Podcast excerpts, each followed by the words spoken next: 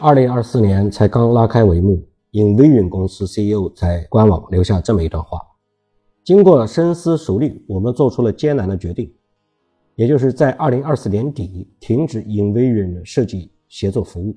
我们非常感谢大家投入的时间和精力，使 InVision 成为一家令人难以置信的公司。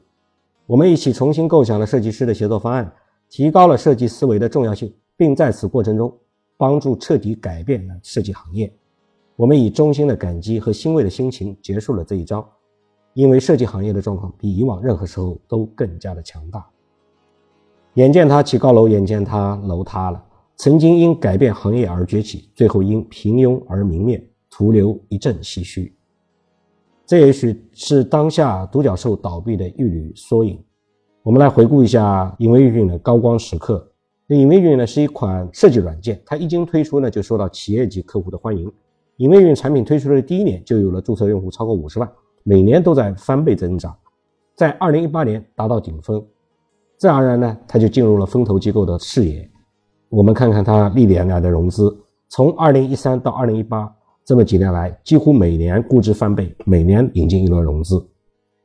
一三年呢是首轮融资，来自 Tiger Global First Mark Capital。二零一五年 C 轮融资四千五百万，领投方是风投公司 Accel。原投资方 First Mark Capital 以及 Tiger Global 继续跟投。二零一六年又获得五千五百万的第一轮融资，领投方是 Unique Capital。这家风投公司曾经投过 Facebook 和 Twitter。二零一七年完成一亿美元的一轮融资，领投方是 Battery Ventures，还有 Spark Capital 和 j e t i x a k 入场。最高光的是二零一八年，这一年影微云官宣一点一五亿美元的 F 轮融资，估值高达十九亿美元，约合人民币。一百三十六到一百四十亿，投资的阵容相当豪华，由 Spark Capital 领投，高盛以及现有投资者 Battery Ventures、Unique Capital、Tiger Global、First Mark 以及 Jessic Capital 跟投，Atlassian 也参与了本轮投资。也就是说，他原来投过的股东全部是跟投了，最多就增加了一个 Atlassian。很多人认为营运的溃败是因为 Figma，Figma 也是一款共享软件设计的公司，它成立于二零一二年，它的首款产品是二零一五年上上线的，它的产品力更加突出。由于呢，它的产品力更加突出，Figma 逐步的占据市场份额。正如一些客户表述，一旦有 Figma 可用，就没有人再会用影微云。原因在于 Figma 有免费的入门版，这对于很多中小企业已经足够用了。再加上 Adobe Sketch 等老牌设计软件纷纷推出了协同设计的功能，又分流掉一些客户。于是从2019年起，影微云的用户就开始走下坡路。竞争其实只是一部分外因，最致命的问题还是影微云的内部。曾经在 InVision 工作过的一位前员工，他如下复盘 InVision 的失败原因。他说：“我曾在 InVision 的全盛时期工作过，当时的收入正从一千五百万美元增长到一亿美金。简单来说，，InVision 之所以失败，是因为他们不再倾听客户的声音。InVision 由于执着于战胜 Adobe 以及 Sketch，试图在一个过于激进的时间表上拥有端到端的设计系统，以至于忽略了为客户解决他们当下而非数年之后的需求。”总而言之，似乎是最初的成功让尹维远对于现有产品过于自信，丧失了持续创新和开发产品的动力。后来把大量的心力、心思醉心于市场营销，炮制了一大堆播客、博客和设计资源，然后是沉迷竞争，缺乏产品中心，放弃创新，开发进度缓慢，忽略市场和客户反馈等因素，一步步将它推入了深渊。整整三年来，他的产品一点点的改进都没有，企业客户不断的流失，竞争对手正在生吞活剥他们。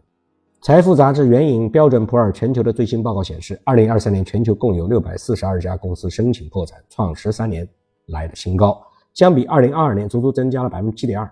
其中印象最为深刻的莫过于昔日明星独角兽 WeWork 正式申请破产保护。回想二零一零，WeWork 在纽约以共享办公空间起家，二零一九年巅峰时估值高达四百七十亿美金，折合人民币三千多亿。短短几年过去，公司的衰落速度让人难以着想。我不禁想起爷叔的一句话：“从帝国大厦一楼走到顶要一个多小时，而从楼顶跳下来只要八点八秒。”二零二三年让我感触最大的一个话题是，钱依然很贵。低利息时代已经结束，钱比以前变得更贵了。这意味着估值的逻辑也发生了变化，市场对于投资的选择走向了更加偏偏向低风险的趋势。一级市场的独角兽的后续融资更难了。